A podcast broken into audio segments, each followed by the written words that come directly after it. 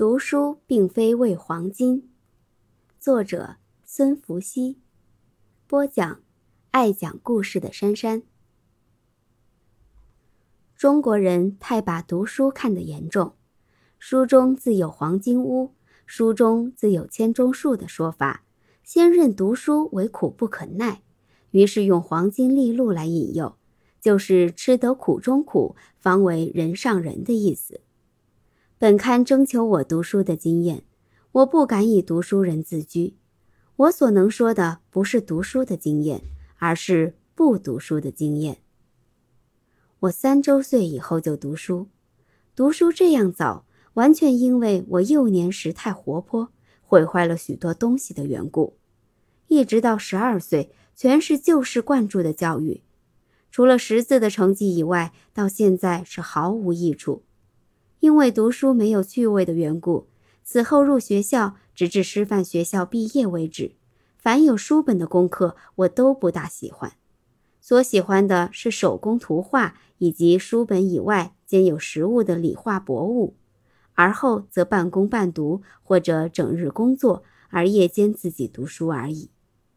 尤其是在法国的时候，因为经济的能力是不能读书的，所以。一方面分出时间去工作，一方面又节省读书应有的一切工具与方法，欲读书而不可得了。没有人教我法文，为了节省起见，不懂一句法文就进美术学校学画去了。自己看看法文书，弄出许多的错误。为了这个缘故，我的一点知识都与事实有关。例如法文中的“兰花”一字。是同学在公园中告我的，所以至今联想到这同学与公园。延长一字，联想下雨与房东老太婆，因为并不是从读书得来的，所以我没有什么字是可以联想书本的。这该是很大的耻辱。不但如此，许多人是先读了书，后来正知事实，惊叹古人深思明辨，于是豁然通透地说一声。此诚所谓学于古训，乃有惑；见于呈现，永无谦也。而我则不然，我的肚皮里没有书，没有把有系统的书本知识作为辨别事理的根据。每遇到事物上有疑问，只得乱翻书本来求解答而已。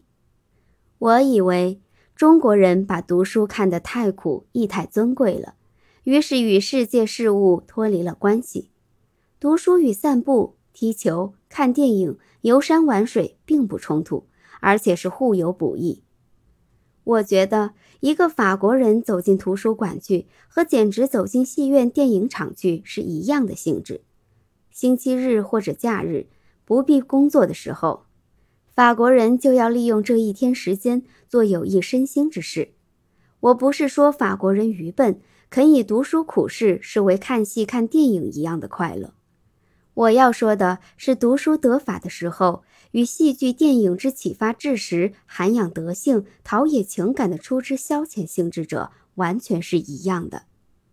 中国的电影太受美国影响的缘故，游戏的性质太多，学术的意味太少了；反之，中国的读书，或者可以说学术的意味太多，而引动趣味太少，内容则平板沉浮，文字则枯燥生硬。虽有黄金利禄的引诱，天下竟有未用读书做敲门砖而骗到了黄金与利禄者。著书者与读书者的态度都可以改变一下。